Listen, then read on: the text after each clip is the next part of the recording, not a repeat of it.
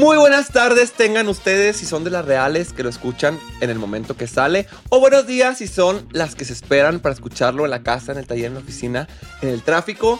Un domingo más. Un domingo más de chismes y el día de hoy hubo presupuesto. El día de hoy trajimos a una mujer multifacética, conductriz, mocatriz, cantautora, comediante, actriz, TikToker, reina de las estrellas, Herly RG. Y reina gay. Y reina gay. Me encantó, ¿cómo estás? Próxima conductora la más dra. Ay, Ah, que decir, no, es cierto, no, es mi contrato. Bruno Carla. La conductora Herly, hermana. ¿Cómo estás, bebé? Muy Gracias bien, por muy bien. invitarme. Esta es tu casa, ¿yo para qué te molesto? Estoy, estoy nerviosa porque el Fredo es chisme. Es Sabes. resultado de chisme y, me y yo te tengo aquí sentada no por bonita ni por chistosa. No, no, no, no, no. Porque hay una historia engarzada. Es que sí. Es que hay muchas cosas que la gente a veces no, no sabe. Una viene traumadita de su drag Sí, una Por- viene aporreada.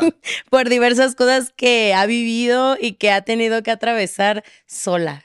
Como, Sola. No, Y el Marvin me queda bueno, chingo mi no madre. sí, porque ayer era más chiquita, ayer era una, una bebé. Una yo- chiquilla. Sí, sí, sí. Muy bien. El motivo de que está aquí, además de compartirnos de su hermosa energía, es contarnos qué hay detrás de Early, qué hay detrás de esta estrella, porque es una estrella. Y ya sabes Ay, que yo te gracias, quiero bebé. mucho. Hemos compartido quiero mucho. escenario Sí. juntas. por- como las No nos fue que tan somos. bien. No nos pagaron. Pero eso ya se los contaremos nos en otro paramos en episodio. juntas. claro. No dije que hemos sí. juntas. Dije, nos paramos en el escenario, nos estafaron. Díganos si quieren que les cuente la- Sí, like. Ay, Like, si llega un like, les contamos. el atraco. Oye, sí, nos hubiera ido mejor, ¿eh? ¿sabes? Pero eh, yo sé que la Early tiene una historia súper bonita de superación, oscura, Sí. pero con final feliz porque aquí estás triunfando.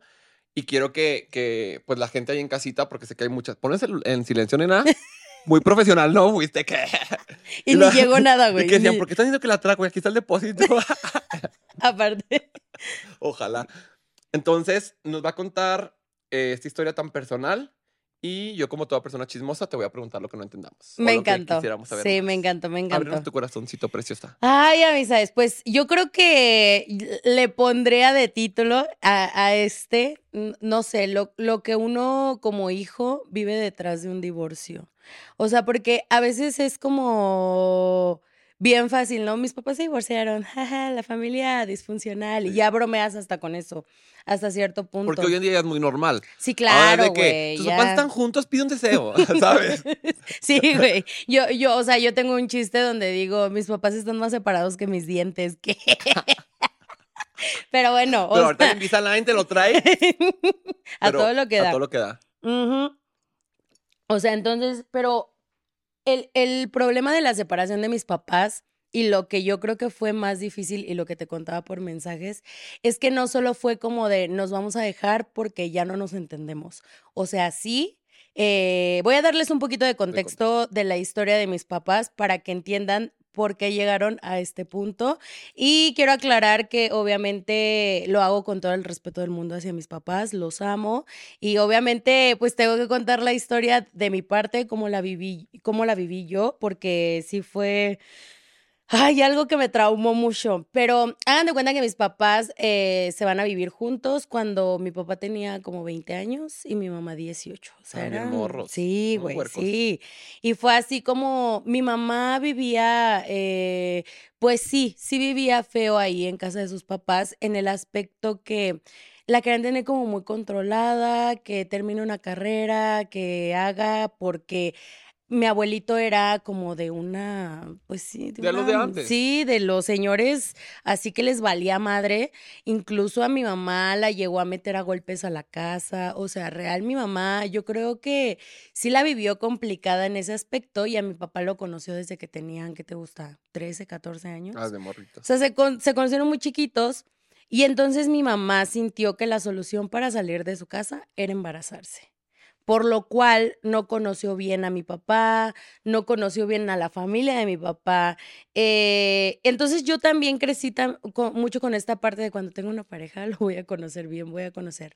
Porque a raíz de que se van muy jóvenes a vivir juntos, eh, por la experiencia de mi mamá, pues llegó a una familia donde de alguna manera también la rechazaban, ¿sabes? O sea, como... La familia de tu papá. Sí, como que siempre fue la fea, eh, no era lo que mi papá se merecía y cositas así bien culeras que una morra de 18 años tenía que estar escuchando porque ella pensó que la solución era embarazarse. O sea, mi mamá es enfermera y entonces siempre ha tenido muy bien como el control de, de ah, en esta fecha acá y en esta fecha pega. El y ella calendario dijo, de amor. sí, claro. Y ella dijo, me voy a embarazar porque es la única forma de irme de mi casa. Y fíjate que hay muchos casos, así como el de tu mamá, que porque no soportan su casa, se van con el novio, con el ligue, con el concubino, etcétera. Y en muchos de ellos también resulta como peor porque pues no conocen a la persona, el vato también es súper tóxico y te lo digo porque me escriben muchas chicas a mi Instagram cuando, cuando hago la sección de consejos así, es de que, ay, pues me embaracé de mi pareja porque ya no aguantaba a mi familia, pero ahora ya no lo aguanto a él, ¿qué hago? Sí, no, y es que aparte, a ver, o sea, lo que yo siempre he pensado en este aspecto es que te estás yendo a vivir con una persona que trae una educación distinta a la tuya. No sabes cómo piensa su familia, no sabe él cómo piensa tu familia, y es así como de vamos a unirnos y a ser felices por siempre está como muy cabrón. Creo que una relación se construye y yo ahí como que pongo el primer error de la relación de mis papás, que fue como que estaban bien, bien jóvenes, no se conocieron lo suficiente y pues por ende también de alguna forma yo siento, entiendo, porque me he vuelto muy empática con el tiempo. O sea, esto no, no lo contaría jamás con coraje de la familia de mi papá le decía, no, o sea, yo entiendo esta parte de mamá, de la mamá de mi papá, de oye, está embarazada ahora mi hijo ya se truncó como lo que va a ser, ¿sabes? Entonces como que yo, yo veo la historia de mis papás, aprendí a ver la historia de mis papás por fuera. O sea, no como su hija, sino como ser humano. Y sin justificar, pero empatizando, que eso es muy Totalmente, importante. güey. Y creo que eso es lo más difícil que, llegues a hacer como, o sea, que puedas hacer como hijo. Creo que es muy complicado como hijo llegar a empatizar con tus papás a ese punto, porque yo Ay, veo... quiero llorar porque estoy pensando justo en la historia de mis papás y las peleas y demás. Y yo siempre decía, qué egoístas que se peleaban enfrente de nosotros, qué egoístas que se gritaban, qué egoístas que llegaron a gritarnos, nos vamos a divorciar, no sé qué. Y obviamente, pues tú como niño llorabas. Claro, güey, claro. Pero después dices, pues son una pareja y si bien eh, no está bien que lo, que lo hicieran, pues es otra educación, era otros tiempos y aparte, pues, ¿qué tuvieron que estar pasando y sintiendo para llegar a ese punto de hacerlo? Sí, y hay edades en las que más te marcan esas cosas. O sea, porque, por ejemplo, a mí, todo esto, todo este contexto que les estoy contando, o sea, ha sido de viva voz de mi mamá, de mi papá. Es que también, porque, por ejemplo, ya hablamos de la familia de mi, de, de mi papá, pero por parte de la familia de mi mamá, como que también se metían mucho en el aspecto de eh, querer lo mejor para su hija también, de oye, eh, mi este papá. vato le fue- embarazó. y déjate de eso, o sea, mi papá, siendo joven, pues tampoco tenía como esta estabilidad de, ah, me voy a buscar un trabajo estable o voy a hacer, y eso a mi abuelito le súper encabronaba, mi abuelito era como de este güey no le gusta trabajar, ya sabes. Entonces como que se empieza a desencadenar esta ola de la familia se mete, mis papás era como que pasaba algo y mi mamá corría con su familia, pasaba a otra cosa y mi papá corría con su familia. Entonces, como que ellos desde un inicio, porque yo siento que uno sí les da el acceso a las familias de entrar a tu relación. Y, por ejemplo, yo hoy de adulta es algo que jamás haría. O sea, yo no me iría a quejar de un pedo que tenga con Marvin, con mis papás. Jamás. Jamás, porque, o sea, tú ves, volteas a ver tu historia y te digo, yo la veo ahora como más que hija, como ser humano, y siento que de parte de ellos hubo muchos errores para llegar a lo que hoy vengo a contar. Entonces, eh, pasó, pasó a todo eso, eh, yo empiezo a crecer, mis papás eh, también se casaron, que cuando yo tenía como seis O años. sea, tú fuiste el, tipo, la bebé que nació de ese embarazo. Sí. ¿O tienes alguien mayor? No, o no, no, no, no. Es hija única. Soy la, sí, soy hija única. Entonces, ya, llego yo. bien chiflada. Sí, ay, yo estoy- es que yo estoy, yo cargo lo de cinco hijos. Sí, sí, sí. no, pero sí, o sea, cuando creces en un núcleo así de problemático como hijo único, pues sí, tienes, to- to- tienes todo el peso en la, en la espalda de verga, mis papás se tienen que llevar bien y no se llevan bien y qué hago, o sea, a veces uno no sabe qué pedo. Claro. Entonces, este, haz de cuenta que ya nací y lamentablemente por esta falta de responsabilidad afectiva, porque yo siento ahí que pues mis papás no había la madurez, pues mi papá eh, eh, le, le fue a mi mamá cuando yo tenía tres años. Fue la, la primera vez y se descubrió así porque haz de cuenta que yo llegué con la cartera de, de, de mi papá y mi mamá vio un papelito y, y fue como de verga, esta es la, la, la amante. Y, la, y ya después mamá se dio cuenta que la mujer había estado en, la, en mi fiesta de tres No años. Sí, o sea, yo creo que para mi mamá fue como un infierno. Nos vamos a casa de la abuela a vivir ahí un rato, pero yo me ponía, es que, a ver, eh, eh, quiero aclarar, esto, esto, esto sí me encantaría aclararlo. Porque luego mucha gente es como de, oye, pero ¿por qué no odias a tu papá después de todas las culeradas que le hizo a tu mamá? Porque yo a mi papá no lo veo como hombre, lo veo como mi papá. Si tú me preguntas como hombre, se mamó. O sea, sí, qué mala onda. Pero como papá, siempre fue un papá a toda madre. O sea, mi papá es el mejor papá. Y se escucha cagado, pero después de mucha terapia, yo aprendí a separar eso. Mi papá, como papá, es una verga y lo amo. Y es el mejor papá del mundo. Y, y se lo puedo decir porque a mí nunca me hizo falta esa parte, ¿sabes? O sea, mi papá me llevaba, me llevaba a jugar. Re- Recuerdo que cuando era mm, diciembre de las posadas así, mi papá me llevaba por todas las calles a buscar posada. O sea, mi papá como papá es un excelente ser humano. Como hombre, sí tiene muchos errores y mucha falta de responsabilidad afectiva, en este caso con mi mamá. Eh, y te digo, total, pasa lo- la primera, nos vamos y yo me puse muy mal porque mi papá era como, La ¿sabes? oración. Sí, güey, o sea, era el que estaba al pendiente de mí 24/7, el que me jugaba conmigo porque mi mamá siempre ha sido una mujer muy trabajadora. Entonces, mi papá era el que estaba, el que andaba y que me peinaba para llevarme a la escuela y yo me puse súper mal y entonces, a raíz de eso, a veces dicen, es que qué tonta, ¿por qué aguantas tanto? Se escucha chistoso, pero a veces sí es por los hijos, güey. O sea, porque mi mamá a raíz de que pasa todo eso dice, no, sí, hay que regresarnos porque si no, la niña está muy mal. Y sí, yo regresé y como si nada, porque mi papá siempre ha sido mi adoración. Total, pasa eso, pero no fue la única, o sea, hubieron como ahí muchas cosas, pero siento que todo esto se desarrolló a raíz de, pues sí, de esta falta de madurez de la relación. Total, que yo llego ya a la edad de, ¿qué te gusta?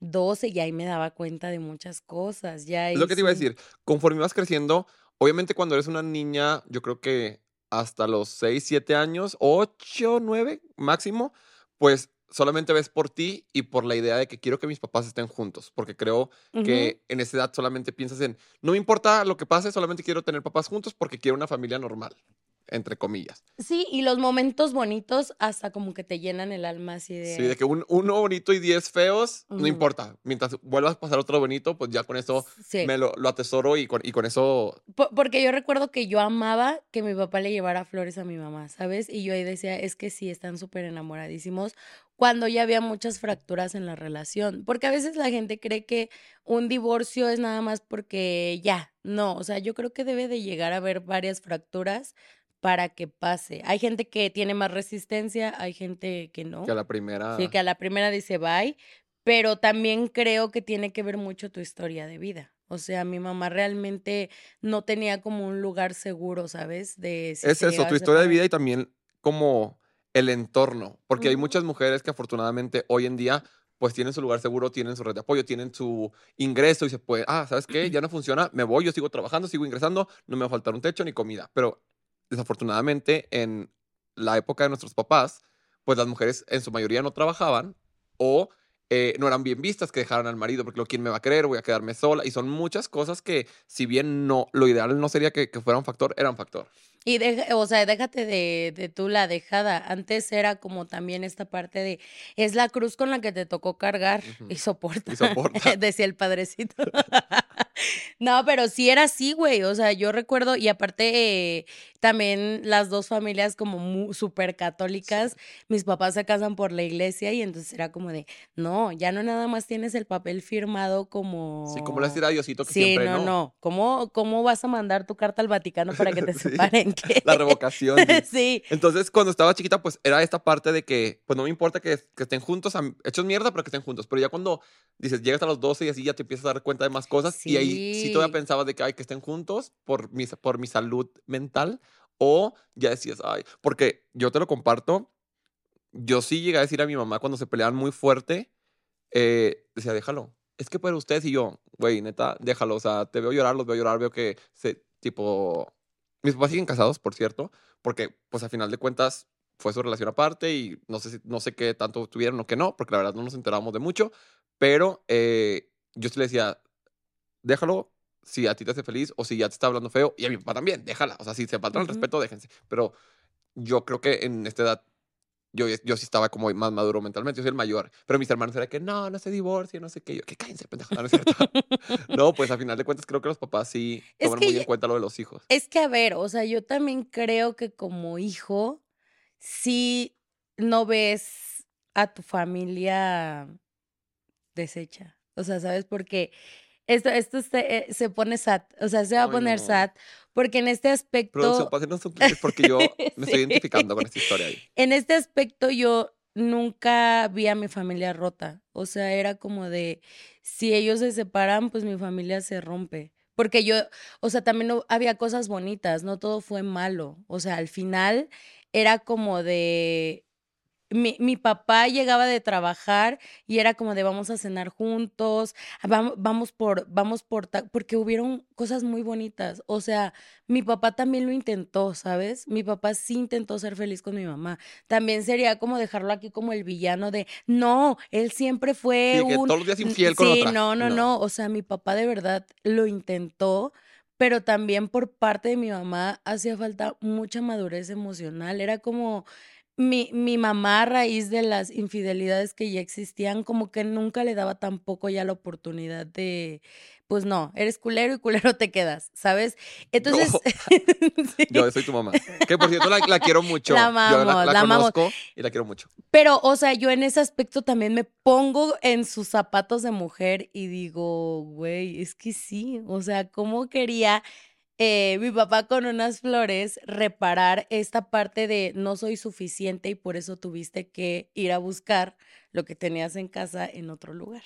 Ay, no me entonces, entonces yo creo que cuando yo tenía 12, sí los quería ver felices y como que estos pequeños momentos bonitos a mí me daban una esperanza de, sí, o sea, y cuando yo tenga hijos y mis papás estén viejitos y les lleve a mis, a mis hijos, ¿sabes? O sea, creo que con un divorcio sí se caen todas estas expectativas que tú tienes de tu familia, porque al final es un lugar en el que creciste pero también vivimos cosas muy feas, mi mamá y yo, porque te digo que al meterse las familias, hubo una muy, muy fuerte que no voy a profundizar, porque la verdad sí es algo que todavía no estoy preparada para contar en cámara, pero esa vez hubo gritoneo, se aventaron cosas, pero ya las hermanas de la hermana de mi papá ya metiéndose y, y, la verdad es que yo sí le agarré mucho coraje, o sea, si empiezas a agarrarle coraje a las familias, a la familia como hijo, siempre estás en medio, güey. Y yo me acuerdo que era e, e, esa vez fue como súper fuerte y yo veía como mi mamá, pues obviamente tenía toda la razón de estar, entró como en un estado de crisis, ¿sabes? Y aventaba como cosas y mi tía sí se puso súper loca, la hermana de mi papá, y como que nunca los dejaron que ellos resolvieran. Yo nunca vi a mis papás resolver las cosas en pareja. Siempre había alguien detrás, aconsejándolos, metiéndose, y creo que de ahí también yo quedé muy traumada, porque ya cuando te empiezas a dar cuenta es cuando empiezas a decir, estas son cosas que no me gustaría repetir en mi relación. Y desafortunadamente, digo, no hablando del caso particular de tus papás, pero en las relaciones de papás en general, desafortunadamente, por más bueno o más mierda que sea tu papá o tu mamá, son tus papás. Y si alguien les dice algo, aunque sea una tía que tiene razón, entre comillas, de es que tu mamá es esto, tu papá es esto, porque sí lo son, tú no quieres que nadie los ofenda, no quieres que nadie se meta y, dices, pues que lo arreglen ellos. Si mi papá es esto, si mi mamá es esto, que el otro se lo diga, pero tú de afuera, a ti qué te importa y no vengas a decírselo porque a mí me va a doler. Porque al final de cuentas los amo, son Sí, mi o sea, familia. e- era lo que te decía. Obviamente en ese momento, porque hasta este punto mucha gente, ay, ¿a poco nunca le dio coraje? Ya sabes, ¿no? Sí. ¿A poco siempre amó así a su papá? No, pues obviamente sí llega el punto donde te cuestionas, donde te pones más del lado de uno. En este caso yo del lado de mi mamá, era como de, no, pues es que mi mamá es la que más mala está pasando, pero también luego veía y decía, es que también mi papá, ¿sabes? O sea, creo que sí, sí estás como una pinche bolita de ping-pong así como con tu papá, con tu mamá, y con, y con quién me pongo, o sea, y a quién apoyo. Y creo que como hijo siempre quedas en medio y no hay como, o sea, yo me acuerdo verme en una crisis a mis 12 años por no saber al lado de quién ponerme.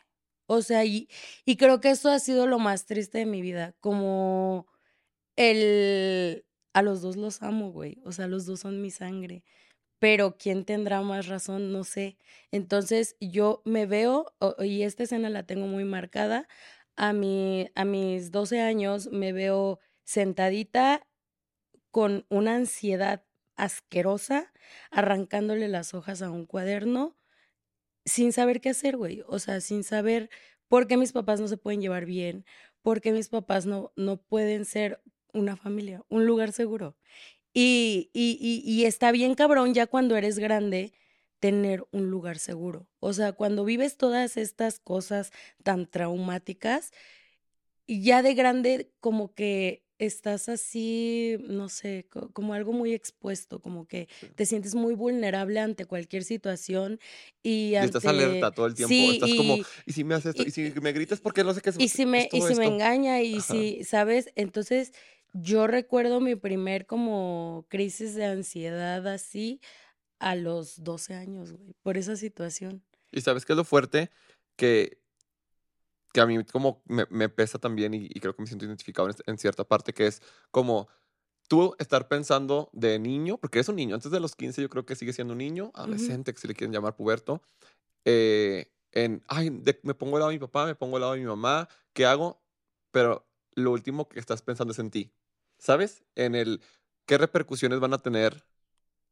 Ay, no quiero llorar. ¿Qué repercusiones van a tener eh, en ti de adulto con tu pareja ahora? Porque yo lo veo y yo se lo comento a mi novio bastante de, discúlpame que yo reaccioné así, que esto, esto y esto, porque viene de, viene de casa. Sí, o o sea, tiene un la, trasfondo. Claro que no es justificación y mi pareja no tiene que cargar con mis traumas del pasado. Yo los tengo que trabajar, los estoy trabajando en, en terapia, los he trabajado y he solucionado, pero sí los cargas. Y los cargas porque los ves en tu casa. Y como Sí, tú decías, tú visualizabas a tus papás en el, ay, cuando tengan nietos y que vengan los abuelitos, e ir a casa de los abuelitos y así. Y en el momento que aparece como esto del divorcio y demás, te quedas como en la nada de, ¿ahora qué hago? O sea, ahora, ahora cuando esté grande, ¿qué hago? Que afortunadamente no se acaba la vida, no, no, no no, pasa no. nada, pero en ese entonces, pues no sabes, estás morro y aunque sea de grande, pues te cambian los planes y te, te, te nortea. Sí, o sea, yo me acuerdo que la, la, sí, cuando mi papá se iba, yo agarraba una sudadera de él y era, era, mm, era como sentir su aroma, ¿sabes? Era como de, quiero sentir que está aquí. Mm, Y, y yo creo, yo, yo creo que sí, de niña me afectó, pero yo creo que me dio más en la madre ya de 14, 15. O sea, ya, ya a esa edad, porque ya fue cuando ellos se separaron. Entonces, el hecho de saber, ya, ten- ya estar consciente, güey, porque ya Sí. a lo- de, lo- de los 15 en adelante ya te acuerdas bien, ya tienes como tu círculo de amiguitos, ya ves como más, ya es cuando te dejan ir a la casa del amigo y que ves que el amigo sí llega a su casa y, y come con sus papás, ¿no? O sea, es como a mí me pasó cuando llegué a casa de Marvin, o sea, yo veía que sí se sentaban sus papás a comer y que yo ahí fue la primera vez que comí en familia. O sea, es como cuando, cuando ya te das cuenta de otros núcleos familiares, es cuando más te den la madre. Y entonces ya ahí, a partir de los 15, ya no estaba nada bien. O sea, el matrimonio de mis papás ya estaba muy roto. Pero yo creo que una de las cosas que más me afectó es por lo que eh, hoy, hoy estamos aquí. Le decía a Fredo que ya a esa edad a mí me llegan unos mensajes, güey, pero como de alguien random de la colonia y los traigo. Traigo, la, traigo Recibo las en mano. capturas. Sí, sí, Yo le sí. dije a la Early Quiero que vengas con factura en mano. Y yo, yo, y ahí me, también me di cuenta que creo que la gente que te hace más daño es la gente que ve el pedo por fuera. Porque hay gente que solo quiere joder, porque no solo me mandaron mensajes a mí, le mandaban mensajes a mi mamá también. A mi mamá la citaron en un café así súper feo, o sea, ¿sabes? Era como de esta persona que de verdad yo y espero que le esté yendo muy bien, eh, pero esta persona que hizo como todo esto, no sé si juntó como a su círculo de amistades para, vamos a hacer las mierdas, ¿sabes? A la hija y a la, a la esposa. Y, este, y nos empezaron a mandar mensajes que Los vamos voy a, juntar aquí, proceder a, le- a Pero los leerles. vamos a leer y los vamos a poner como quiera acá. Sí, miren, no voy a decir el nombre No, de la no. mujer, eh, pero el, el primero que me puso fue como, hola nena, mi nombre es, perdón, sé que no me conoces, pero me surgió una duda al ver tus fotitos. El nombre de mi papá, ¿es tu papá? Así. Y yo le puse, sí, ¿por qué? Pero pues, güey, tienes 15 años, Claro. te llega alguien random y es como... Y ya puso, se me hizo conocido, pero así, me pone. Y ya le puse, ¿pero qué? Pero qué perra. Perra desde borrilla. Perrilla ya. de chiquilla. Sí, sí, ¿Pero qué? Pero qué le Chinga tu la- pito y así. Sí. Eh, Chinga tu pito, pendeja. No es cierto. Y ya me pone, bueno, es que luego nos hace viajes porque trae un taxi, ¿no? Y lo he visto con una chava, pero no es la que sale en las fotos con ustedes. No sabía que tenía hijos. Así me puso. Y ya le puse, "Mm, ¿a poco? Y yo le puse, pues solo tiene una hija, yo de 16 años. ¿Y a qué viene todo esto? Yo le Sí, que, que quieres ganar, ok. Si sí Ajá, o no, y me verga. puso, no, no me lo tomes a mal, nena, perdón de verdad, solo curiosidad. Me sorprendí al encontrarlo en tus fotos, pero nada especial, perdón. Solo curiosidad, ¿de qué hablas? Ajá, y le puse, no, no te lo Es que yo era muy perra a los Sí, ya 16, vi, ya entonces tiene que quedar claro que yo contestaba como Regina George. Y le puse, no, no te lo tomo a mal, pero ¿por qué no vives y dejas vivir? Cristo vive, ya dijo. Puse, Dije, a lo mejor, güey, ay papá, te amo. Tenía 16, pero le puse, a lo mejor mi padre sí es un mujeriego y lo que tú quieras, pero a mí como padre jamás me ha fallado. Va, va, así que es muy inusual tu veneno, güey. ¿Eso lo escribí yo o Teresa? Este, No bueno, ahora se los cuento A riendo, pero Ah, pero ese día estaba de- y yo viví. Es muy inusual veneno diciéndole. No, Y me- poniendo en Google frases para contestarle a viejas. Inusual tu veneno y la Y yo, tu, tu envidia alimenta mi ego, pendeja. Donde deja huella leona. No deja No no, borra gata. Así. Oye, yo creo que sí lo Sí, googleé. yo, me Yo la he visto. Me sentí muy segura de mi drag. Y espérate. Y me pone, no, no es veneno. Fue solo curiosidad. Y yo, ¿qué? Y, me- me- y ya, y le puse, eh, y la neta, yo no sé qué tenías que hacer viendo mis fotos. ¿Algo más que quieras saber? Oye, güey, qué grosera era. Gracias para invitarte a mi podcast. Y me pone, es una red social, perdón. Y ya me puso, no, nada. Y le puse, sí, ya sé, pero dime qué edad tienes tú. Yo, güey, ya le, le empiezo a preguntar, ¿cómo se llaman tus papás? ¿Dónde signo vives? ¿Qué signo eres? Leo, Seguro con razón. No, Géminis también, seguro. Ah, yo soy Géminis. Por eso, ve cómo le contestaste. Y le puse, y la neta, yo no sé qué tenés. Ah, ya, lo, lo de ver las fotos. Y me pone ella, tengo 17 y discúlpame, me sorprendió porque no es por veneno, te aclaro. Lo he visto con otra muchacha, no es porque sea mujeriego, pensé que era soltero. Eh, de verdad, perdón, no era mi intención. Y le puse, Que te perdone Dios, Antier. que te perdone Dios, yo, no, lo voy a hacer. Güey. Era una Ay, historia no. triste, ya estamos a la risa y risa. Pero Ay, pero es que, amigas, no me puedo tomar con seriedad mis contestaciones de Regina Sí, George. claro. Aparte, esto es lo que hace la terapia, bebé. O sea, Sí. creo que eso es lo bonito, pero ahorita vamos a llegar a la bella conclusión. Sí. Y entonces le puse, este, ves mi amor, casi tenemos la misma edad. Vive y deja vivir. Bonita noche y que Dios te bendiga. ¿Por qué? ¿Por qué puse que Dios la Porque era el te imagínate un fuck you de que, güey, cuando alguien dice Dios te bendiga es chingas a tu reputa cola, ¿sacas o qué? ¿Por qué dije que Dios te bendiga? Porque eres una mujer de fe. ¿Qué? Católica, apostólica, romana, eucarística. Espérate, no acaba y le puse. Y no me importa con quién lo hayas visto, yo soy su hija, no su pareja. Oye, cuánta madurez Muy madura, emocional. sí. Y chillando yo. Perdón, igualmente, nena, no era mi intención incomodarte, güey. Te respeto. Y la perra seguía y seguía. Y Güey, y cerré la conversación con, no te preocupes, neta, que Dios te bendiga. ¿Cómo se quedaron ahí en casita? Católica. Sí, sí soy. Oye, que Dios te bendiga. Por eso, por eso le canté la de, este, que los perdone Dios, yo no no lo voy a- hacer. Oye, no, yo ahora que me mandes bendiciones voy a tener mucho cuidado porque ya vi que eres de armas ¿Dónde- tomar. ¿Dónde sacaba mis frases? Y yo pensé que le había contestado súper linda, No, güey. hombre, mi tía Natalia abandonó el chat, la típica que dice, no, pues cada quien bendiciones a todos los, los desviados que dice. A los que ven para otro lado. Sí, Early vota por el pan. Tu tía la más conservadora que de... Sí.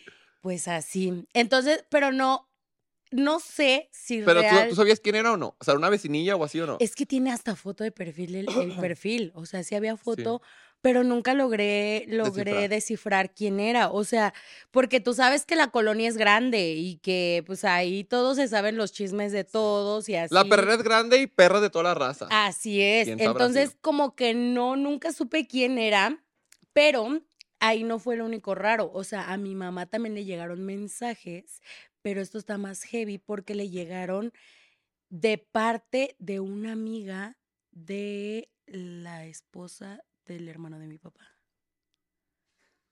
Eh, ya sé, la conversión es difícil. Eh, Sí. esposa del hermano de mi papá. O sea, Esto un con fa- cuña. una familiar. Con cuña. Y era amiga, o sea, pero mi mamá sí vio como que la tenía de amiga en Face y así, ¿sabes? Y le dijo así como te están Pero, peleando la baica. ajá, y a mi mamá le llegaron los mismos mensajes.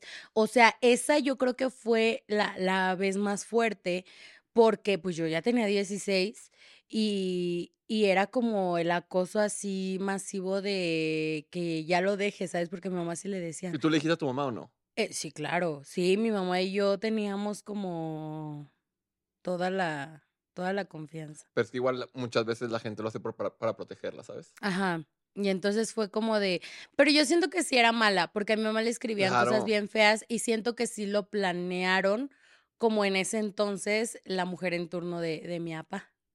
Ahí La que- capilla en la vigencia. capilla en vigencia, sí, ahí siento Quería que el sí. diezmo, nena. Y yo, que Dios te bendiga. que Dios te bendiga. Este, sí, yo siento que ahí sí fue planeado como para ya destruir eh, lo poquito que había. Bueno, ya también después de las cosas tan trágicas que les conté, Sí, como que había mucho en esa relación que rescatar, pues no. Pero sí, yo siento que ahí ya fue, y sí, o sea, mi mamá, creo que ahí fue la vez que he visto a mi mamá más, más rota. Y eso, eso fue lo que me pudo más. O sea, ha sido de las veces que yo veía a mi mamá, sabes, como decirse es que en qué fallé. Entonces. Eso es lo más duro de las infidelidades. Sí. Que uno piensa que uno tiene la culpa. Que uno piensa que no es suficiente. Que uno piensa que debió haber dado más. O siente que ya dio todo y que aún así no, no cumplió con lo O que debió de haber aguantado más, ¿no? ¿Sabes? Pero también siento acá que ya era una cuestión de se estiró demasiado la liga. O sea, ya era, era algo que tarde o temprano iba a pasar. Y yo creo que también lo peor es lo que viene después de, o sea, porque a raíz de eso, ya como que, pues sí, mis papás ya no, ya no estaban bien. Pasa algo que eh, mi papá trabajaba de noche y entonces, después de todos esos mensajes, eh, yo estaba en la prepa y ese día, o sea, mi papá llegó y se durmió. Yo estaba en la casa y era así como, ah, voy a dormir. Y ese día dije, no llego a mi primera clase en la, en la prepa, porque ves que en la prepa podías entrar a la hora que tú quisieras a tomar las clases que quisieras. Pues ya la mía no, nena. Ay, chica, pues es que no eres de acá. No, no, es que era bien nerd, la verdad. No, yo también, pero Ah. había días que me daba mi gustito para ir al, al cuatro letras, Sí, que, al cinco letras. que decías al niño héroe. Sí, era el día que yo así decía, hoy me voy a perder las de las 7 de la mañana porque tengo No, muchas ganas de coger. yo Ah, quisiese. yo sí lo hacía. Y entonces, este, ese día me quedé, me quedé en casa. En la mañana dije, ay, desayuno con mi papá y ya me voy. Pero, ¿qué te gusta? Eran como las nueve y yo vi que mi papá, pues no, yo estaba como muy dormido. Suena su celular. Ajá, y, y contesto y era una, una chava. Y ya de ahí dije como de, ok. Pero de repente, ¿te acuerdas que antes sí aparecía el mensaje? O sea, no era como ahora que le Sí, puedes sí, sí, bloquear para que no se vea. No, llega un mensaje y le pone como de, te marqué, pero no sé quién me contestó, nada más para decirte que a la una hay función en el cine y para ver si nos íbamos a ver, así.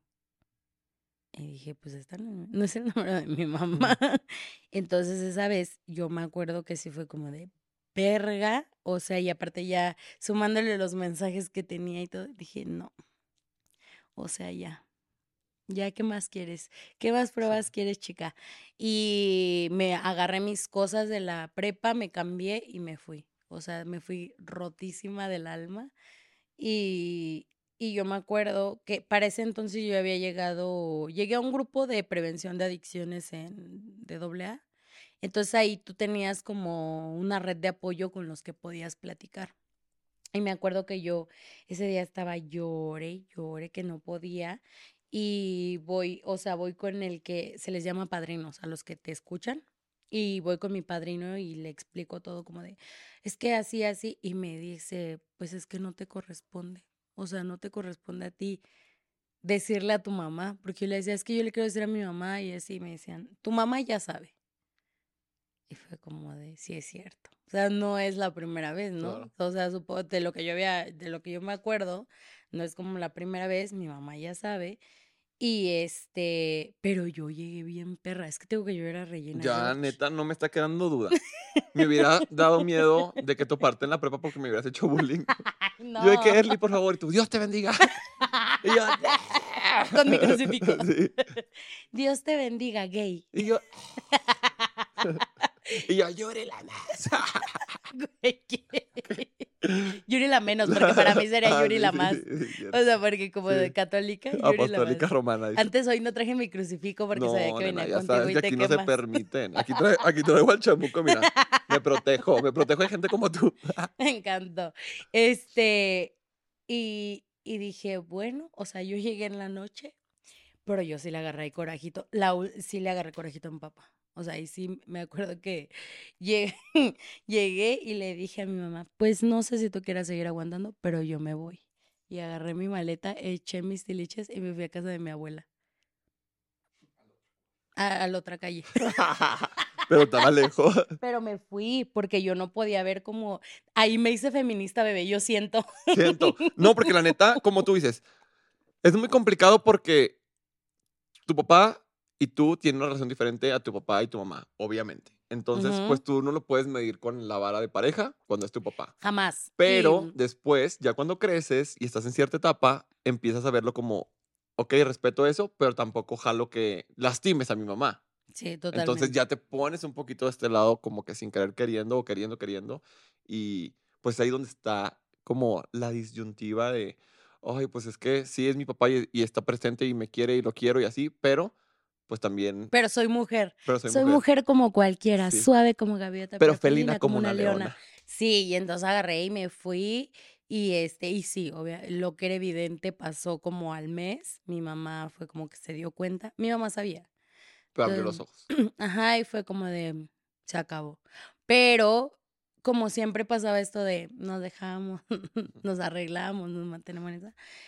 Este, pero pues, re- eh, ya no, ya, yo ya no veía regreso y ya me acuerdo de una reunión familiar donde fue la última que fue mi papá. De hecho, escribí una canción de ese momento, pero ya después la escucharán. En todas las plataformas digitales. En todas las plataformas digitales, ajá. Y ahí ya conocí al Marvin, de hecho fue la primera vez que, que fue a una, a una comida familiar. Marvin, neta adoradísimo. lo queremos mucho. Y, y este, Y mi papá llevaba obviamente ya su maleta porque te digo que él se iba como por días. Por temporadas. Y fue la última reunión familiar, nos despedimos y pues se fue. O sea, ya de ahí, y de ahí lo dejé de ver, ¿qué te gusta? Como un año. Sí, no lo veía. Y una pregunta que seguramente, no sé si sea tonta, pero tú en este punto, ¿qué sentías? ¿Sentías como alivio porque ya tu mamá iba a estar en paz, porque ya no le iban a estar siendo infiel, haciendo daño, viendo la cara de payaso, lo que tú quieras? ¿O sentías como tristeza de chinelas, pues ya se divorciaron? O sea, ¿cuál era tu postura? ¿Qué bueno que ya se divorciaron o no? Está raro. ¿O ambas dos? No, está raro y está culé porque fue en el momento que nada más me volteé a ver a mí. Pues no Los dejé, los dejé de ver. O sea, fue como de cómo estoy yo y como ya estaba en la prepa, ya empezaba a tener una relación, ¿sabes? Fue como de, bueno, y aparte también siento que me ayudó mucho el grupo, porque andaba en chinga con ellos dando, dando cafecito, dando cobijas, este, nos íbamos a Puebla, cada- nos íbamos cada ocho días, así que hoy a Puebla, que hoy a Guanajuato, que hoy así, ¿sabes? Entonces como que eso, esa red de apoyo, personalmente me ayudó mucho. O sea, siento que fue como que sí sentía culero por lo que estaba pasando, pero también ellos me ayudaron ahí a ver a mis papás como seres humanos. O sea, porque nos metían mucho esta parte de quiénes somos nosotros para juzgar. Y la verdad es que a veces lo decimos de mamada, pero quiénes somos nosotros para Sí, juzgar. pero ¿quién es uno para juzgar? Ajá, pero realmente cuando volteas a ver a tu familia y pones claro lo que sientes por cada persona, en este caso tus papás, por individual, es ahí donde hay como que un crecimiento personal. Entonces ellos me ayudaron mucho en ese aspecto, tampoco te voy a decir. Y de ahí me volví la mujer. sí. No, no, no, güey, o sea, me fue mal porque perdí un año de la de la preparatoria, o sea, como que estaba atravesando mucho y me valió verga y no entraba a las clases, pero reprobé ocho materias, llegué muy perra con mi mamá de... ¿Ves? Por eso te decía que no podías faltar a la escuela. Y tú dijiste, ay, yo me da mi gustito, pues te diste un gustote. Yo Pero que Dios te bendiga. Pero que Dios te bendiga. No sé de dónde viene tu Este- veneno, dijeron por ahí. y yo no sé por qué me estás tirando tu veneno, Fredo, pero yo salí con nueve. Pero yo como que ya me gradué. Sí. Y este, y ya después me hice influencer. No, no, no. Y, y ahí perdí un año, o sea, sí, emocionalmente. Es que claro, Güey, yo un me la quería pasar dormida. Es un duelo. O sea, yo soy, yo tiendo mucho a caer en depresión hasta la fecha. Y a mí me da en este que no quiero hacer nada, no me arreglo, me... ¿Te aíslas o qué? Sí, me aíslo, me centro en mí. Acabo de ver un video en TikTok que me puso la piel chinita, que es de un psicólogo, súper, súper perrito, que dice que las personas, se me pone la piel chinita, que las personas que de adulto nos aislamos cuando estamos pasando por un momento difícil es porque tuvimos que enfrentar todos los problemas solos de niños. Y, ay, te quiero llorar, que es como, pues tu subconsciente, no sé, tu cerebro diciéndote, viene problemas, estás solo, aísla- como que es tu lugar seguro porque seguramente cuando estaba niño también así lo hacías, estoy solo, pues me encierro, Pues ya ¿sabes? te conté mi primera crisis de ansiedad. Y entonces, eh, sí, o sea, yo me acuerdo que me la, o sea, tenía, pero estaba bien cagado, bueno, no cagado, ya después entiendes que es tu mente lo que sí te afecta y lo que te lastima. Me acuerdo que estaba bien cagado porque yo me, me dormía para irme a la escuela, ponía mi despertador, entraba a las 7, yo despertaba a las 11 de la mañana, güey. Y mi abuelita, que siempre ha estado muy al pendiente de mí, era como de, hija, ¿no fuiste a clases? Hija, esto. Y de hecho perdí, tengo que perdí las ocho materias, pero siempre he sido muy lista. Bueno, esa vez no tanto. No, sí, o sea, era, estabas Pero estaba emocionalmente... como cansada, sí, ¿sabes? Como que mi lugar, mi espacio seguro era dormir. Porque no querías enfrentar la realidad. Era Ujú. como estoy dormida porque no me entero No lo que está quiero pasando. saber qué está pasando y así. Ujú. Meto cuatro extraordinarios, dije, ah, soy la verga, los voy a pasar. Tengo que llorar a Teresa en ese tiempo. Los meto y ese día los tenía todos en la mañana, me quedé dormida, güey. O sea, no llegué a ningún extra.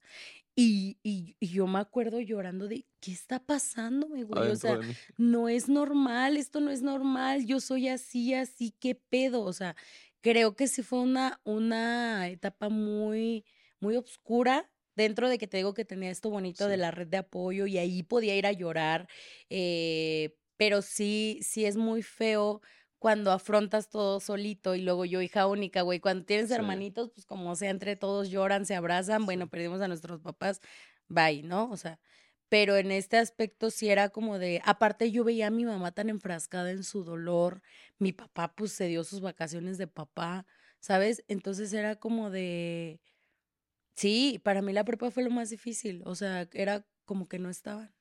¿Y qué pasaba con tu círculo? Es decir, pues creo que ya, habías conocido al Marvin, tus amigas y así, ¿les contabas, no les contabas, te lo guardabas todo? No, no, no, no, nunca. Te digo que hablaba en el grupo al que iba. O sea, ahí al grupo en que iba, sí, ahí me desahogaba, ahí era como mi espacio seguro. Había, había un psicólogo, entonces también como que nos ayudaba mucho en esta parte, pero hasta ahí, ¿sabes? O sea, pero yo quería platicar con mi mamá, saber qué le estaba pasando, qué estaba sintiendo. Y pues empecé a crecer, a madurar más. Ay, perdón. Un sapito. en Belinda. este, y me acuerdo, me acuerdo que ya fue como, ok, sí está pasando, pero de alguna manera lo tengo que trascender.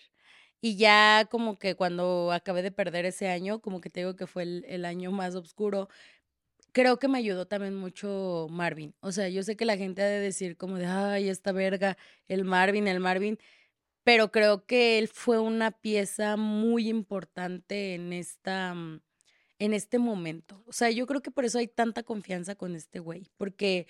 Con este güey. Con este güey, con este vato. No, sí, sí, sí, porque era como el que estaba, me veía llorar, me escuchaba y era... Era un lugar seguro.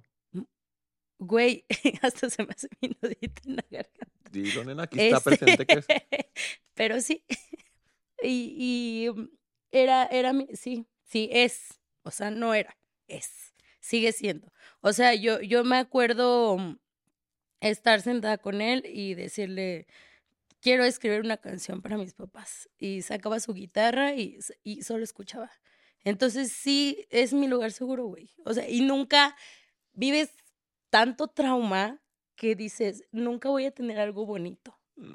O, o, sea, la neta, yo sí llegué a, a, pensar, no quiero que me lastimen de la forma en que lastimaron a mi mamá, no quiero tener que vivir todo lo que viví eh, eh, con mis papás, no quiero volver a llorar, no quiero, no, no quiero sentir lo que siente mi mamá. O sea, de no sentirse suficiente. No quiero sentir lo que siente mi papá de que se metan en su relación que no puedan ser felices solo ellos, ellos dos, ¿sabes?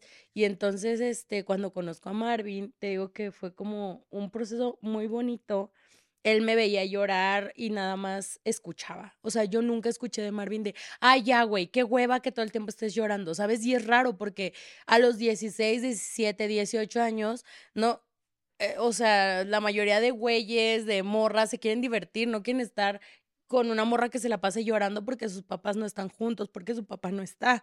No quieren estar con alguien que, que, que su mamá no está presente porque su mamá está en una depresión de la que no puede salir, güey. Entonces, ahí como que mm, fue el que más me ayudó. Eh, escuela, siento que era el único que estaba, ¿sabes? Al 100. Y también sé que económicamente te apoyaba Sí, güey, porque yo no quería que me dijeran nada de mis papás, de los dos. O sea que, porque ya sabes que si vas con la familia de tu mamá, es como de, sí, fue un culero, así, así, así. Si vas con la familia de tu papá, es que tu mamá también tuvo la culpa por esto, por esto.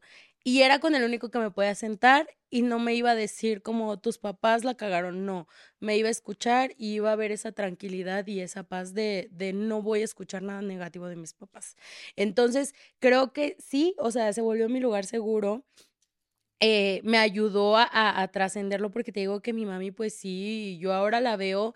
Obviamente en ese tiempo yo decía, es que ella es mala porque no sabe que yo también estoy sufriendo, cuando pues en realidad, güey, ella estaba sufriendo muchísimo más que yo. Había perdido 20 años de su relación, güey. O sea, no era como que de la noche a la mañana, ya no perdió 20 años que le dedicó a una casa, que le dedicó a, un güey, y yo creo que a mi papá le dolía de la misma forma, güey, o sea, porque a veces piensan que no, pero entonces, ¿por qué la, la, la, engañó? Ya les conté todo el contexto, ¿no? Pero creo que a mi papá también era como de, no perdió nada más a la esposa, perdió un hogar, perdió a su hija, o sea, porque de alguna forma yo estaba muy enojada también con él, no quería saber nada de él.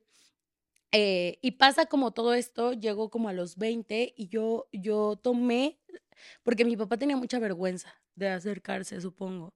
Y, o sea, sí hablaba con él, pero muy poquito.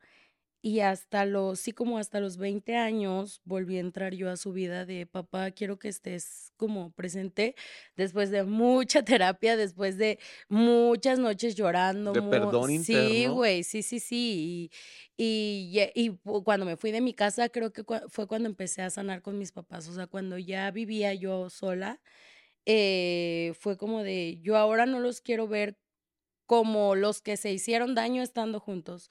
Son mis papás y los quiero ver como seres humanos individuales, tuvieron sus errores, todo pasó por algo y entonces empezó a mejorar mucho la relación con los dos, o sea, fue como de yo empecé a ver a mi mamá mejor, mi mamá este, wow, o sea, mi mamá cambió muchísimo eh, física, mentalmente, porque te digo que también llegó, ah, no, es que eso no lo conté, también llegó al lugar donde yo iba, al grupo donde De íbamos, ajá, al grupo de apoyo, ella después de tanto hablar su historia, empezó a sanar mucho, mi mamá, este, mi mamá se empezó a arreglar más, empezó a ver más por ella.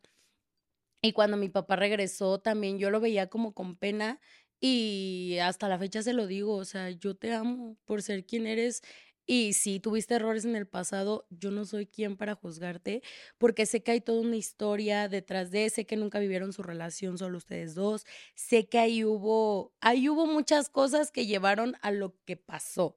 Y creo que jamás fue la intención de mis papás hacerme daño. Claro que jamás. Porque a veces pensamos eso que cuando nuestros papás se divorcian y pasa todo esto, como que están siendo egoístas con nosotros, ¿no? Es como de, pero yo creo que se centran tanto en su dolor y en lo que está pasando que créeme que tu papá no o tu mamá no nació con la idea de cuando tengo un hijo lo voy a lastimar. No, y aparte también lo hacen para protegerte de, ya no quiero que diario escuchen nuestras peleas, que diario veas estas faltas de respeto.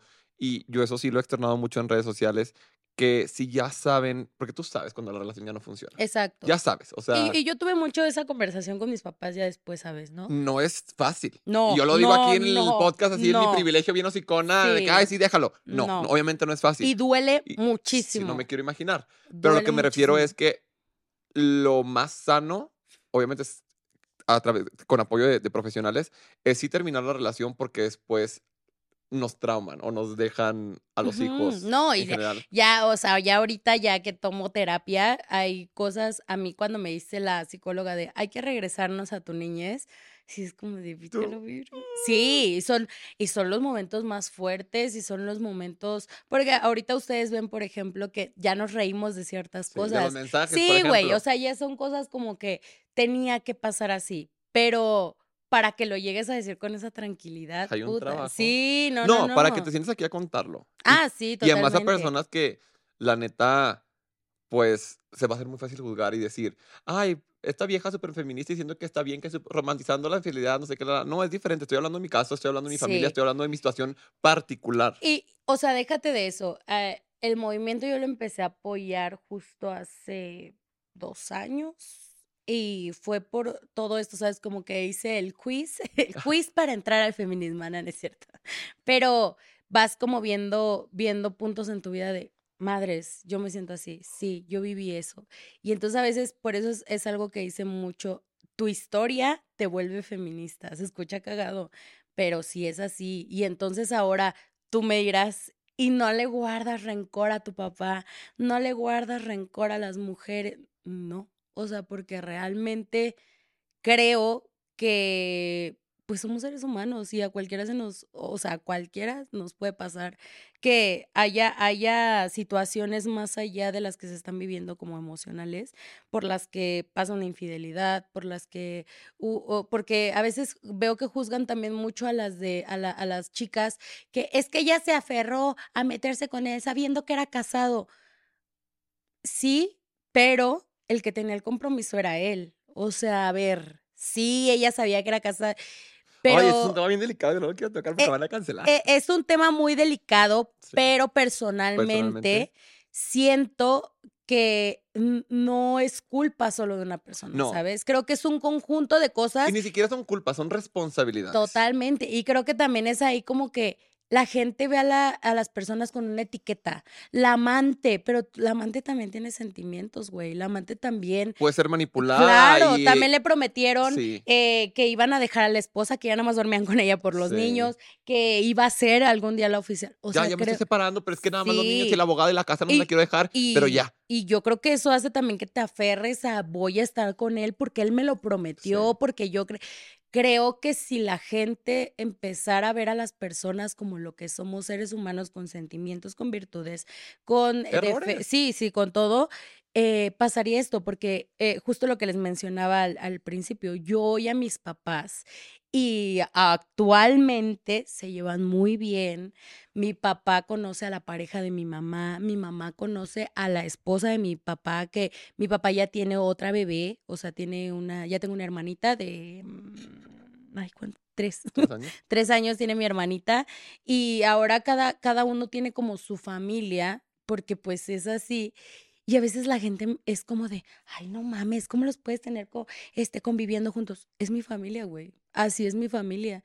Y a mí me costó mucho trabajo, mucha terapia aprender a aceptar que mi familia es así y que no hay un pedo. Porque, ¿sabes? Ahora mis papás los veo más amigos que cuando estaban Claro. juntos. Y porque que tengan otras familias no condiciona su amor por ti, que es lo que importa más en tu relación con tus papás. Y yo, o sea, por ejemplo, yo quiero mucho a las parejas de mis papás.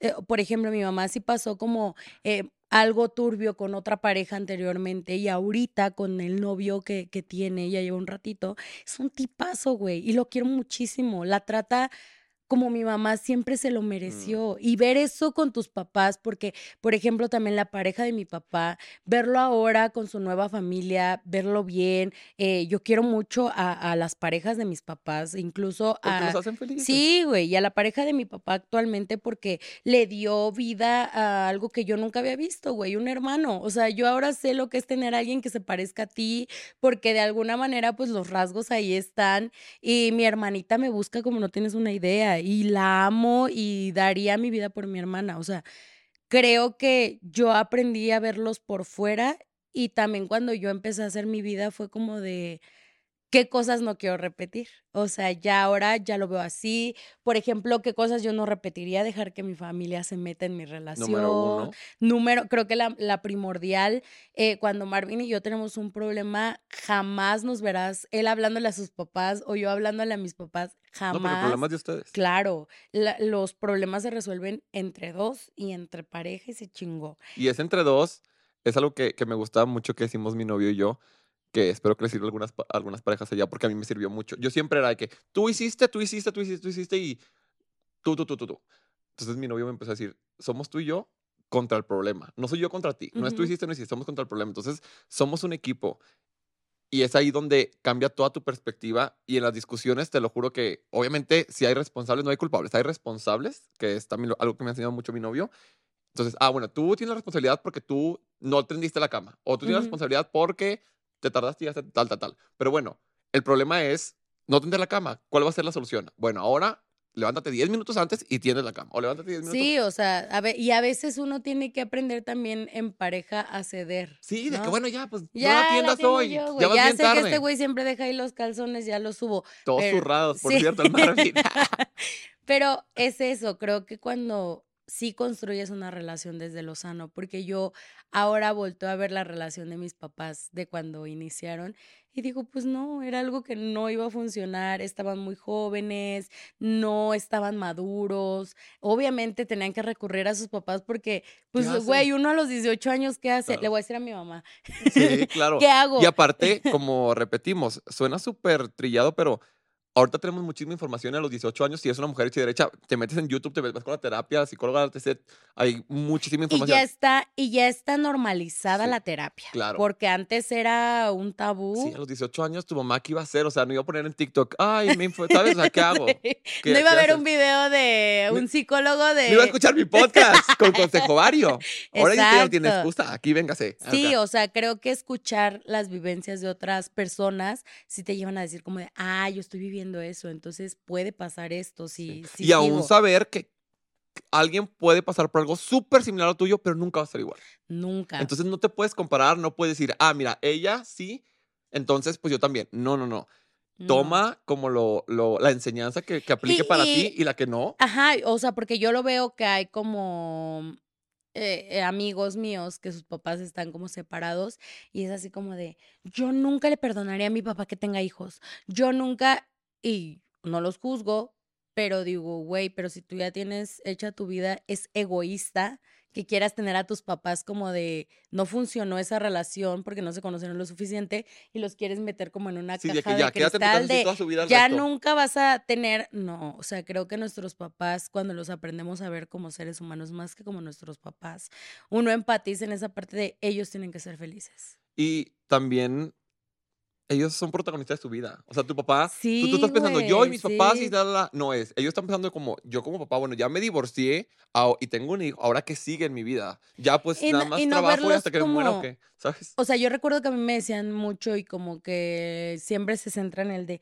es que vean todo el daño que le hicieron. Sí, como hijo te cagan la vida en algunos aspectos, pero eh, siento que, que hay que ser empáticos con nuestros papás. A veces los, juzgamos como de más. No sabemos que también tienen una historia y que vivieron cosas ahí con los abuelos eh, complicadas. Entonces yo, yo ahora te digo así veo a mis papás, los amo. Nuestra relación lleva estando como súper, yo creo que cinco años.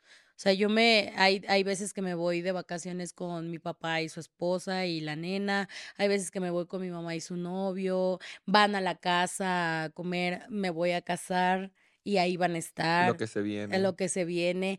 Ajá, el día de mi boda y, ¿sabes? Está bien chingón ahorita no tener esta parte de, ay, ¿y dónde los voy a sentar? Porque No, no, se pueden el, ver. no quiero que No, venga. sí, porque esa es una no, persona no, tan importante no. para ti. Sí, ¿sabes? exacto. Y ya lo sanaste, que es lo más importante. Fíjate, o sea, justo mi papá me decía como esta parte de, ¿y si te voy a entregar? Yo, claro, o sea, eres mi papá y, y te amo como no tienes una idea y creo que casi nunca hablo de él en, en, en los podcasts y así. Siempre como que hablo un poquito más de mi mamá porque pues fue con la que más pasé tiempo cuando empezamos a crecer juntas y a salir adelante. Pero creo que a mi papá a veces no le queda del todo claro que lo amo más de lo que él se imagina. O sea, siente él que tal vez cometió muchos errores, pero yo nunca lo voy a ver como hombre. Yo lo veo como mi papá. Y como mi papá, mm, pues si está viendo esto, ay, ojalá que no. ¿O sí? Oh, sí, pero como mi papá, eh, pues yo te diría que te amo y que, pues, o sea, lo que hoy soy, de que soy la chistosita y de que soy- es gracias a él, o sea, y de verdad, y, y lo digo genuinamente porque mucha gente es así como, de, ¿y si perdonaste de corazón? Sí, o sea, yo amo a mi papá. Y me, y me gusta abrazarlo y me gusta estar con él. A veces me gustaría que él fuera como más, ¿sabes? Pero a veces como que él se reprime mucho en esta parte de Sí, porque no la vaya a incomodar o otra así. cosa que la gente nadie menciona es que él también está en su proceso y tuvo su proceso de, bueno, si tuve estos errores, la, la, la, también le quedó marca a él. No fue como, ah, sí, Sí, ya, sí, hice esto y ya va, y- ya, no. perdónenme todo. No, él también tiene, ¿sabes? Sin querer justificar ni que lo que quieran, también es un ser humano y cuando todos le hemos cagado, todos, todos le hemos cagado, nos queda, o sea, nos queda muchísima marca. Creo que le queda más marca al que falla que al que le fallan, la neta, porque pues ya, ya vives tú con eso y lo tienes dentro. Entonces, también el entender que pues tu papá sigue con eso y por eso se, se puede como... Sí, ¿no? Y, Bueno, a- sí. y actualmente es así como de, ay, eh, ¿sabes? O sea, me sigue tratando como si yo fuera una niña, güey. O sea, real es como de, oye, papá, ¿me puedes llevar a tal lado? Sí, aquí me espero hasta que te metas. Güey, son las 3 de la tarde, papá. Ya estoy en la puerta, ¿sabes? Entonces yo sé que el amor de él ahí está, mi amor ahí está. Hacia mi mamá, pues igual, o sea, hacia mi mamá, verla ahora que se transformó de oruga a mariposa, porque a veces sí necesitas pasar por todo lo que pasaste para poder llegar a la, a la conversión, a la conversión final. Y ahora verla como brilla, como su son, volvió su sonrisa. O sea, mi mamá vivió mucho tiempo en así, en la locura de que gritaba de todo, de todo se encabronaba, pero pues ya después entiendes por qué. Y ahora verla otra vez que se ríe, que, que va, que viene, que ves que es una mujer con muchísima energía y de verla como que un tiempo apagada, a mí ahora me da como gusto verla que volvió, que volvió a confiar en el amor sobre todo, o sea, Eso es lo más difícil, creo yo. sí, o sea, creo que eso, eso es lo que hoy también le aplaudo, que volvió a confiar como en el amor y verla tan feliz y también a, a- a su noviecillo, lo quiero mucho, o sea, verlos tan Noviecillo, es un noviecillo, es que es un novio. bebé, es un novio. noviezón. Son novios, este, y verlo que de todo le toma fotos, la graba, o sea, siempre llega a quien, a quien te mereces y con quien vas a ser feliz. Pero llega cuando sueltas. Sí. Si tienes las manos ocupadas, no puedes, no puedes agarrar No lo que puede viene. llegar y tampoco te puedes aferrar a algo que te está lastimando, o sea, porque yo- yo genuinamente veo hoy a mis papás muchísimo más felices. Cuando aprendieron a soltar. Sí, y, y cuando se aprendieron también a respetar como, o sea, real mi papá le hace viajes luego a mi mamá para llevarla a su trabajo, ¿sabes? Y se la, y se la bromea, o sea, cuando, porque viven muy cerca para acabar de chingar. Y entonces, este, luego así mi papá pasaba y le decía, ya vi que está fuera tu novio, él escribía por WhatsApp. Ya te vi, cochina, le escribía a mi papá. Entonces ahora ver esa relación entre ellos, a mí me hace feliz porque sé que el día de mañana, si te, y, mi- y mi- mis papás ahora, y me lo han dicho, siempre va a haber algo que nos una y eres tú. Y vamos a estar bien por ti. Pero, güey, que tus papás lleguen a decir eso es después de mucha terapia, de, o de también del temperamento de cada quien, porque mi papá es una persona súper relax, como, pues, es como yo. Bien amena. Bien ameno. Y, yo bien perra. Que Dios te que Dios te bendiga. bendiga. Este, pero sí es muy así, y entonces también él como que así cuando mi mamá le permitió como el perdón, se dio y ahora se llevan poca madre y pues yo, yo la más feliz de que ellos estén bien. ¿Y tú cómo estás? Yo muy bien, porque lo que les decía, o sea, a mí me hace llorar mucho este tema de tengo mi lugar seguro, porque después de toda la tormenta que vives Después del como... Via Crucis. Y de cómo conoces el amor, güey, porque el amor, eh, tú lo percibes de es que el amor duele, el amor es así, el amor es estar en conflicto, ¿sabes? Porque así creces como cuando tu familia no es como, todas las familias son disfuncionales, pero hay unas más Sí, chingadas unas que... sí, unas son para podcast. Como este, que ya nos aventamos su bonito capítulo del día de hoy. Pero esa parte del lugar seguro a mí me hace llorar mucho porque yo pensé que no, nunca lo iba a encontrar, ¿sabes? Porque trae- traía como mucha locura internalizada. A mí se me traumó esta parte de, y a mí no me van a ver la cara de pendeja y estar todo este tiempo con esta, eh, como Psicosis así. de- así de, a mí no me van a engañar y revisar el celular y así. ¿Me creerás que soy la morra menos celosa ahora? O sea, porque si tuve mi, mi racha fea, pero hace como, sí, ya hace como cinco años, nada de celos, güey. Es como, jamás pensé que me iba a sentir así en una relación. Y que tenemos acuerdos y que ahora es como de, eh, hoy no quiero ir con tu familia, está bien, amor. Hoy yo no quiero ir con tu perfecto, la que quiere estar ahí soy yo. Como respetar esta individualidad El amor es ceder. E- exacto. Y entonces ahora respetar esa individualidad después de todo el tormento que vivía, así como, porque a mí, a mí mi psicóloga me dijo, eh, de las últimas veces, me dijo, es que a ti te llama el conflicto. Siempre vas a estar en lugares donde haya conflicto. Con razón somos Sí, amigas. con razón, amigas. y al rato peleas en Twitter. ¿Qué? No, hermana, yo no me No, peleo. an- Ay, Guiño, guiño. guiño, guiño. Bueno, si sale algún Un Ahí, tuit- un Sí, tuit un viejo. tuit de ahí. Este, y me dijo la psicóloga, tú te tienes que alejar del conflicto totalmente. Y fue así como, y a veces me llama, güey, yo quiero estar ahí, ¿sabes? Porque te acostumbraste a vivir Sí. así. Pero ahora ya es como de no, no voy a estar en el conflicto, no voy a prestarme para el conflicto. Y pues, ya ando muy plena. Oh, Dios te bendiga. Y pues que Dios los bendiga a todos, A bola de todos. ojetas. no, ahora vivo, No. vivo muy tranquila, la neta. Sí, ya, ya como que eso. por- Porque a veces la gente, yo vi que todavía le duele. No, señora, ya en casa. ¿Y si sí les duele qué? Usted percibe ¿Sabes? cosas. Sí, hay cosas que me duelen, no voy a Claro, claro. Como por ejemplo que, pues ya así, ¿cómo le, ¿cómo le voy a explicar a mis hijos de, mira, este no es tu abuelo, pero es tu tío abuelo? Así Sí. con mi mamá con su novio. pero este es De tu que, abuelo. de que tienes seis abuelos. Yo me acuerdo que mis primitas cuando mis papás se separaron era como de, porque tengo un primo que mis papás son sus padrinos y le llega mi primito con mi mamá. Oye, madrina, entonces tu novio ahora es mi nuevo padrino. y mi mamá, no, tu padrino sigue siendo tu padrino. Ah, es que yo pensé que como ya mi padrino pues ya no, ya no estaba contigo, ahora él era mi padrino. La revocación de título. Entonces yo creo que eh, esa es una de las cosas que a veces digo, ay, qué complicado explicar. Ay, pero los niños entienden todo. O que la gente entienda, güey, porque a veces es como de mucho este juicio de, porque ahora ya todos son jueces y verdugos. y es como de, ¿cómo puede convivir con... Güey, ¿Ah, pues así, yendo a terapia, Gus. No, pero aunque vayas a terapia, eso no es normal. En mi vida sí es normal. O sea. o sea, ¿qué es normal? ¿Quién dijo? ¿Qué, es normal o cómo, o cómo debería de vivir? Yo creo que mientras tú te sientas tranquilo, pleno y estés bien con lo que está pasando y que, y que todo marche correcto, ahí es. Ahí es, exactamente. Entonces, ¿qué le dirías a alguna early que esté allá afuera? Que pueda estar pasando por este proceso y que diga, ay, no, mis papás están divorciando, o que tenga algún coraje con algunos de sus papás, o que no hayan trabajado eso del divorcio en, sus casas. Ay. sí, me, acuerdo de Erle de 16 años. No sé, que yo creo que el principio es lo más difícil. Mm, que hay días que vas a sentir que no hay como, como salida.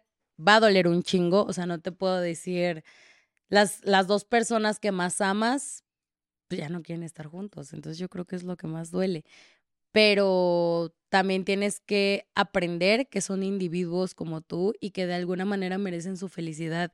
Y si su felicidad no es al lado de, de tal cual, pues tienes que aprender cómo a aceptarlo. En el proceso va a doler un chingo, te vas a topar con un buen de baches, va a haber veces que vas a querer gritar, grita, llora todo lo que tengas que llorar, este, pero jamás, jamás olvides que son personas como tú y que merecen ser felices, porque eso se vino a la vida.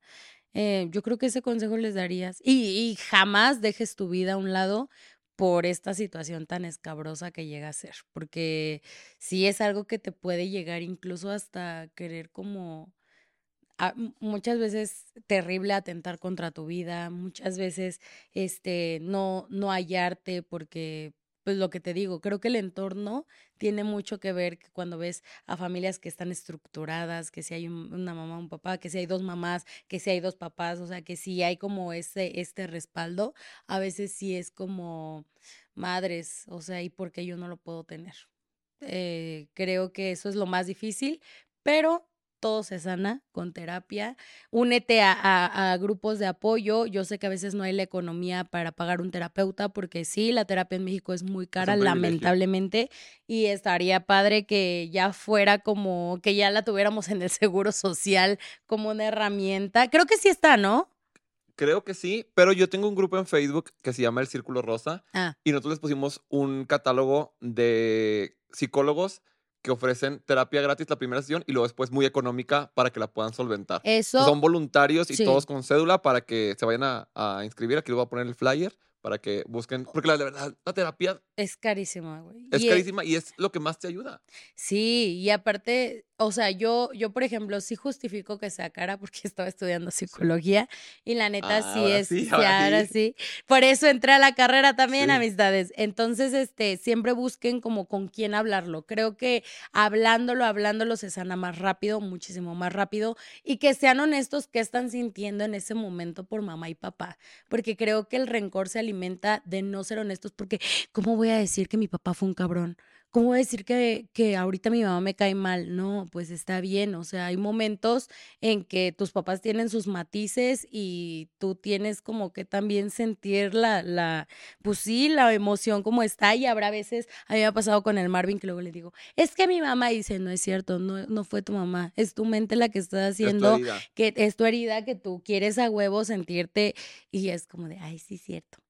porque apenas hizo un dramón yo y me dice él, no, a ver, no fue eso y no pasó así. Entonces siempre traten de rodearse, tener un espacio seguro que tenga los huevos de decirles eso, este, de rodearse con gente que, que puedan expresar la emoción y que ellos les digan, o sea, nunca va a ser la persona tú, pero sí te puede llegar a hacer ver las cosas desde otra perspectiva. Y no estar con ese látigo de es que yo soy la que más está sufriendo en esto porque soy la hija, ¿sabes? Porque como hijo a veces sí nos pasa Sí. que es como, de, es que no piensan en mí, pero date cuenta que para ellos tampoco es Piensa tú en ellos. Sí, porque, o sea, güey, a veces son relaciones de 20, 30 años, 15 años juntos, ¿sabes? Que es como de la noche a la mañana ya va. Pues no, o sea, hay que ponernos a pensar que también ellos están pensando en cuánto tiempo invirtieron en esa relación, la casa, los bienes, todo lo que va a pasar. O sea, sí, es, Sí, es perder- complicado para todos. Sí, perder esa relación que en algún momento soñaste que iba a ser para toda la vida, es, me imagino que ser de lo más difícil que te puedes enfrentar. Entonces, Sí. no juzgar y no decir de que, ay, ¿por qué no piensan en mí? Y siempre piensen como individuos a las demás personas. Eso les va a ayudar muchísimo.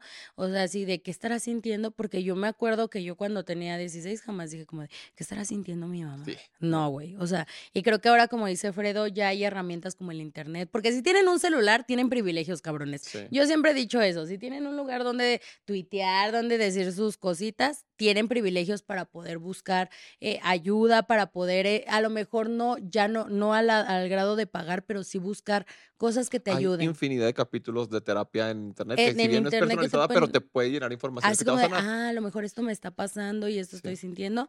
Entonces, siempre, siempre eh, traten de, de ver la individualidad de las personas antes de crear un juicio o un criterio para, para ese ser humano. Una cuarta afuera de tu culo no es tu pedo. Me encantó.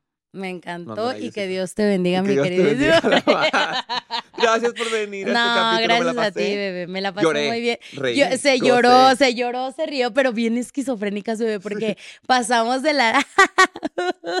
Güey. tú me traes en un altibajo. no crean, o sea, si estoy yo, por eso voy a decir.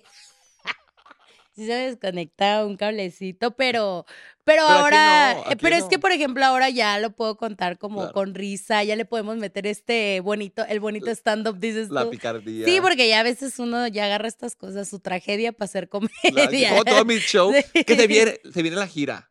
Ahí te quiero ver. Ahí voy a estar. Se viene la gira por la si República. Alfredo me invita a abrir, yo Yo te, te estoy diciendo cada rato, ¿Qué? pero me quiere cobrar bien caro. Ay, no seas pinche chismoso. Sí, me quiere cobrar bien Me caro. encantó, Dijo, yo te pido el amo. 90% de la Te pido que el hotel me pague así. te, voy a, te voy a aplicar con la de que nos aplicaron nosotros. No me vas a pagar así pagar, cuando se acabe. Estén pendientes de mis redes sociales porque si viene la gira, estoy regalando un carro. Un carro, nena. Ah, Nadie te lo vayan, vayan al, per- Al en- tu perfil en Sí, Instagram, sí. está regalando un carro Alfredo. Y nos vemos próxima semana, misma hora, mismo canal. Ya no me voy a borrar los videos. Borré uno porque me jalaron la greña. Pero sí, oye, pero ¿por qué? Ay, porque me ay, no. Yo no vi que te jalaron la greña. No, hombre, veo funca, funca. pero a ti la ma- mí- tú la mala. Yo la mala. Pretends to be shocked. Am I the que, Mm, Pues la gente. Pues diles que Dios los bendiga. Que Dios los ¿eh? bendiga. No sé dónde viene tu veneno. Güey, me van a traer así. Ya me van a traer de la- Todos pongan en Twitter hashtag que Dios te bendiga. No sé de dónde viene tu veneno. Me Lo que encanta. se viene. Háganlo tendencia. Nos vemos próxima semana. Suscríbanse para que no se pierdan ningún podcast. Y síganos en nuestras redes sociales. Sí, síganos. Porque hay mucha comedia de pie y sentados. Me encanta. Beso en el. Bye.